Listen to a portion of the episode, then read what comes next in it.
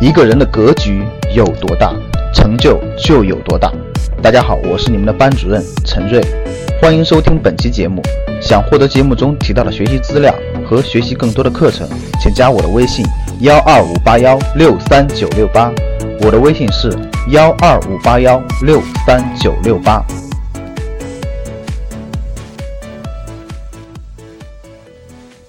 那大家好，七月中旬的时候，广州推出了个租售同权，对于房屋租赁的子女就近入学呢，提出了个租购同权。这个消息可以说是爆炸性的，很多媒体、公众号都转发了关于这个租购同权以后对房地产行业的冲击。结果到了七月下旬呢，就在二十八号、二十九号这几天啊。江苏的无锡哈发布了租房可落户的新政，又引起了社会的关注。紧随其后的郑州、扬州、济南等等很多城市都在提出或者酝酿提出租房可落户的新政。哇，大家看趋势到来，挡都挡不住啊！看来是中央对房子是用来住的，不是用来炒，坚决落实了。那大家看，从七月中旬广州的租购同权。到现在，无锡等等这些城市的租房可以落户，这个变化是非常之大的。各位，它在解决一个房地产行业过去一个非常关键的一个问题：房子它不单单是房子，它不单单是解决住的问题，它上面捆绑了太多的城市的服务功能，这也可以说是中国的一个特色。其实，在很多国家，这个是不绑，当然也有很多国家绑定。比如说，你买我一套房子就可以投资移民啊，很多国家像什么西班牙，确实有这样的。很多国家也是绑定在房子上很多政策的啊。但像中国这种跟户籍绑定、跟上学绑定这种，还是有一定中国特色的。那过去我们买房子呢，其实除了买房子以外，还买了很多围绕在房子上的很多依附于城市的很多功能。最典型的，大家知道就是孩子上学问题。其实别的问题还不算突出，他们的差距到底有多大呢？各位，我给大家举一个例子啊，比如在北京，在北京同样一个地方的两套房子，一个房产是七十年产权的这种住宅房，那另一套房产是五十年产权这种商住房。大家知道，两个房子的性质不一样的啊，面积是一样的，使用都是一样的。七年产权这个房子也是八十平米的，商住两用也是八十平米的，也都有燃气、水电各方面都有，所有的都一样，就差别在这个房子的性质不一样。就是因为这个七年产权的住宅呢，它是住宅，它有孩子上学的权利，它还有一些其他等等绑定在上面的一些，比如说可以落户啊。那五十年产权的商住呢，它没有这个权利。同样一个地区的这两种房子，它的价格能相差多少吗？那以北京为例啊，以北京五环周边为例。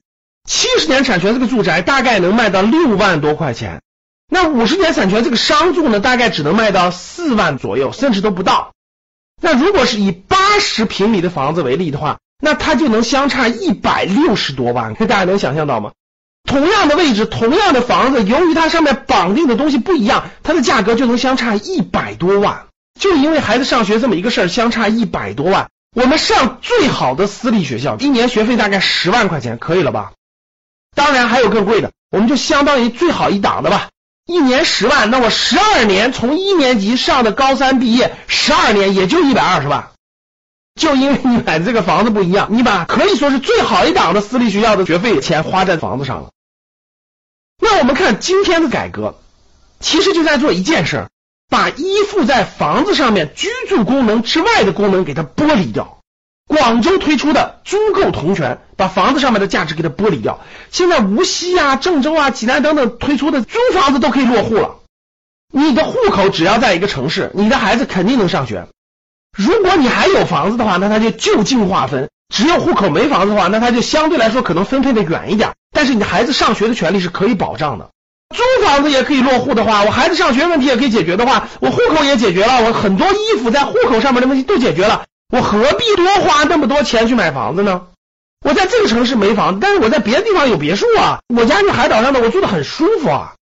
我也没必要非得在你这儿租对我想到哪儿工作想到哪儿换。房屋租赁权利极大的放宽了，然后把依托在房子上面这种功能、别的功能、城市服务的功能剥离了。这个大趋势一旦确立，我认为啊，那对房价的冲击那是显而易见的。我相信会剥夺很多房子上面的价值。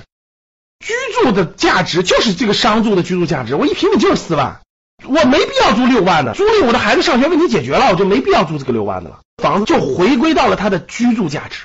无锡啊、郑州啊、扬州啊、济南等等这样的城市呢，租房就可以落户。其实各位条件放得更宽，我详细看了一下细则。如果你是大学毕业生，如果你是高技术的人才，有一定专业技能等等这些人才，只要你租房子，只要你当地上社保，都可以给你落户的。这都属于合法稳定住所的范围，都符合条件。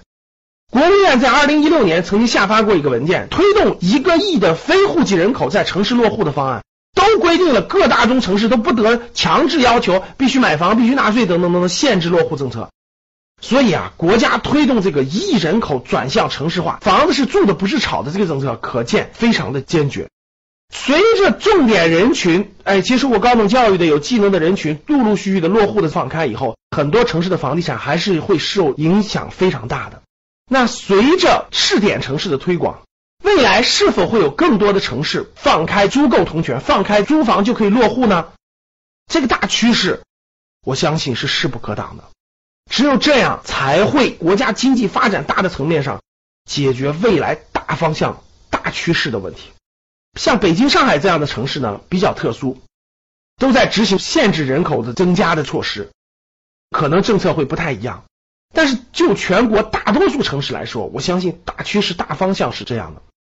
对于大家的投资性购房，我觉得啊，现在看不清，说不好，建议大家。慎重为主，观望为好。好的，谢谢大家的收听，我们下期再见。想获得更多投资理财、创业财经等干货内容的朋友们，请加微信幺二五八幺六三九六八及我们的 QQ 交流群六九三八八三八五六九三八八三八五。